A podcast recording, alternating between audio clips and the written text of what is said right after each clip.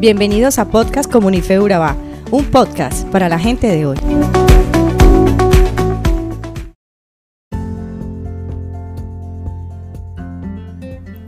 Hola, querida comunidad.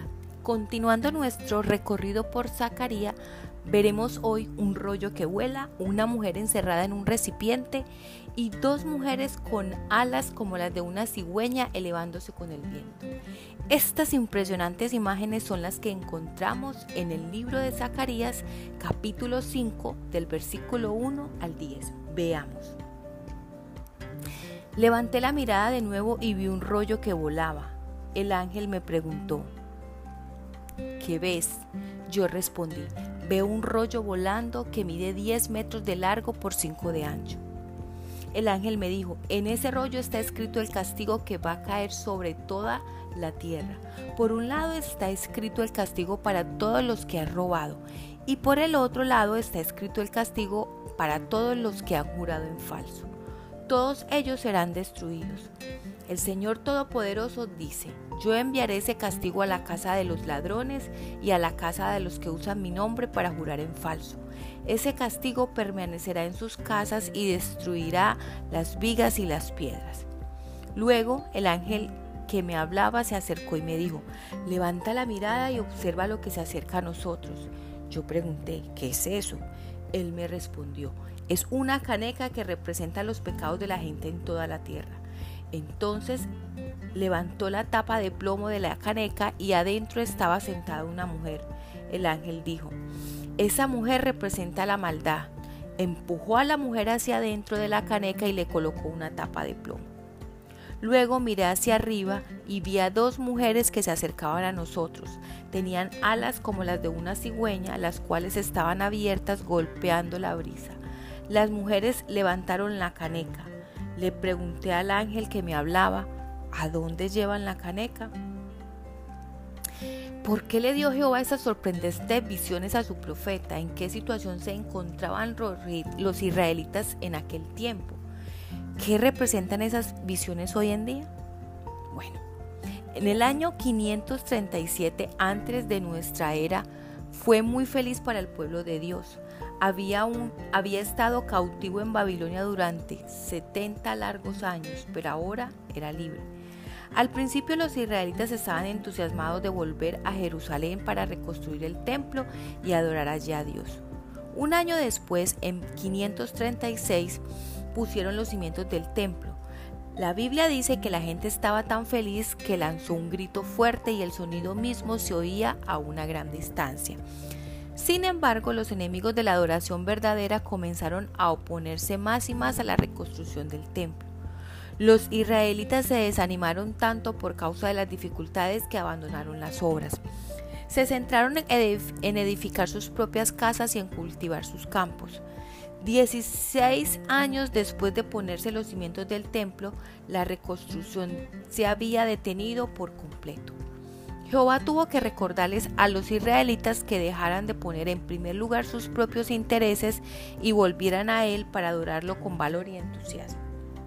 Así que en el año 520 Jehová envió al profeta Zacarías para recordarle a su pueblo por qué lo había librado de Babilonia. Es interesante que el nombre de Zacarías significa Jehová ha recordado.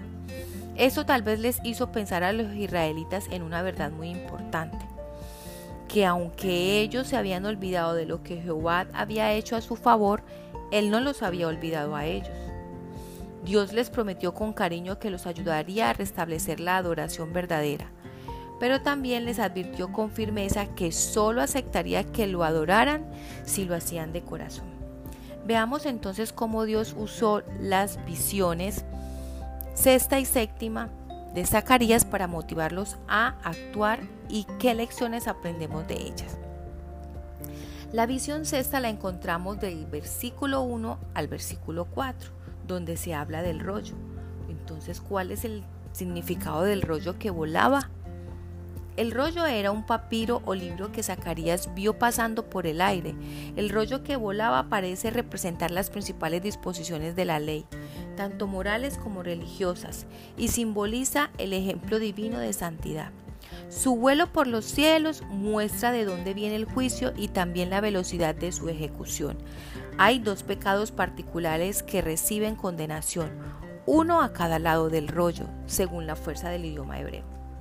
La maldición se desciende sobre todo ladrón y mentiroso, pues el robo y la mentira son pecados típicos de esa época, como lo son de hoy en día. Mentimos y robamos con total naturalidad y facilidad que ya lo que nos parece anormal son aquellas personas que no lo hacen. Y esto se ve aún en el pueblo de Dios. La séptima visión la encontramos descrita del versículo 6 al 11. En esta visión, Zacarías vio que la mujer era puesta en un efa, cubierta con una tapa de plomo y llevada a Babilonia. Se le considera a Babilonia como lo opuesto a Sión y asiento de todo lo malo, especialmente de pecados tales como el fraude y los juramentos falsos. Juramos en falso por nosotros mismos y por Dios. Nuestra palabra ya no tiene ninguna validez. Se hace necesario que para cerrar un trato se den garantías físicas o materiales porque ya la palabra ha sido tan devaluada que ya no importa. Bueno, entonces Así como en aquella época en nuestros días se han vuelto tan normales conductas como hacer política a cambio de un puesto, exigir dinero u otra utilidad a cambio de otorgar un contrato, una licencia o un permiso, dar un trato preferencial hacia familiares o amigos, etc. Entonces, Dios nos sigue recordando hoy por medio de estas visiones una clara advertencia para los que actúan con falta de honradez.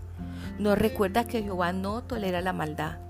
También aprendemos que Dios no se olvidó de los israelitas aunque ellos cometieron errores. Él comprendía que estaban rodeados de enemigos y que por eso sufrían muchas presiones. Dios siempre cumple sus promesas y de esta manera nos da el ejemplo de lo que debemos hacer. Además, podemos estar seguros de que nos ayudará a ser fieles a nuestra palabra. Con estas visiones también Dios nos asegura que si luchamos por agradarlo, no recibiremos una maldición. Él nos protegerá y nos bendecirá y tenemos la garantía de que nos ayudará a vencer en nuestra lucha por mantenernos limpios en este mundo. Así que ánimo.